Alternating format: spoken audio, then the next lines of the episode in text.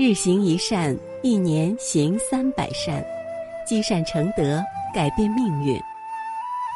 各位善友同修，早上好！在这美好的清晨，让鸟语花香叫醒我们的心灵，迎接这新的一天的到来。下面就让我们跟随云谷禅师，开启这美好的清晨。早上好。我是云谷禅师。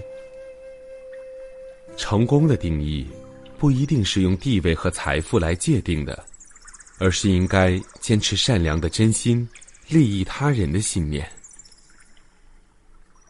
佛光山自从开山以来，就有一个聋子，很热心的加入挑沙担土的行列，但在工程进行中，因别人常要知会招呼他。他怕给别人添麻烦，因此向我表示想转到招山会馆的厨房，担任煮饭的工作。每天在会馆用饭的人数有上千人，每逢春节，更有上万人来吃饭。但他从来不误食，没有发生过让客人等饭吃的纰漏。你只要写上明天用饭的人数，他的心里好像有个标准的度量器。知道需要煮多少锅的饭，让客人吃饱。二十几年来，他除了淘米煮饭，也不爱说话。他总是在别人还沉睡于甜蜜的梦乡中，一见曙光微露时，即起身作舞，无视于冬季清晨的酷冷。他无病无恼，从壮年到老年，不仅没有请过一天假，更没有休假的需求。常年无休的和千千万万的人结缘，厨房的义工来来去去，只有他如如不动。有个年轻的义工好奇问他：“台伯伯，你煮了几十年的饭，怎么都不退休呢？每天要煮那么多饭，你不觉得辛苦吗？”太宝成回答说：“来山上拜佛的人，都和我是同一个信仰。”就像我的兄弟姊妹回家一样，我煮一点饭，聊表我的欢喜而已。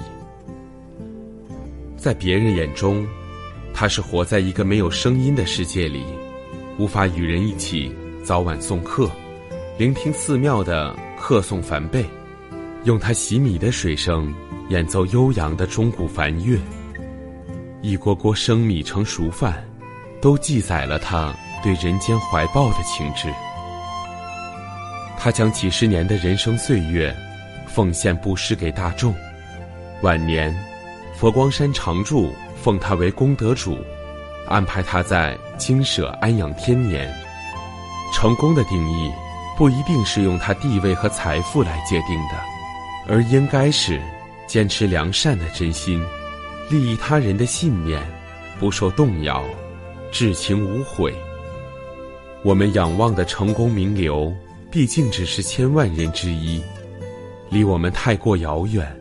反而平凡小人物的故事，才是人间荒漠的甘泉，晦暗城市的星光月色。今天的早课暂时告一段落，欢迎大家积极转发分享平台上的好文章、善知识给更多的人。分享是一种美德。转发就是积德行善，那么明天我们不见不散。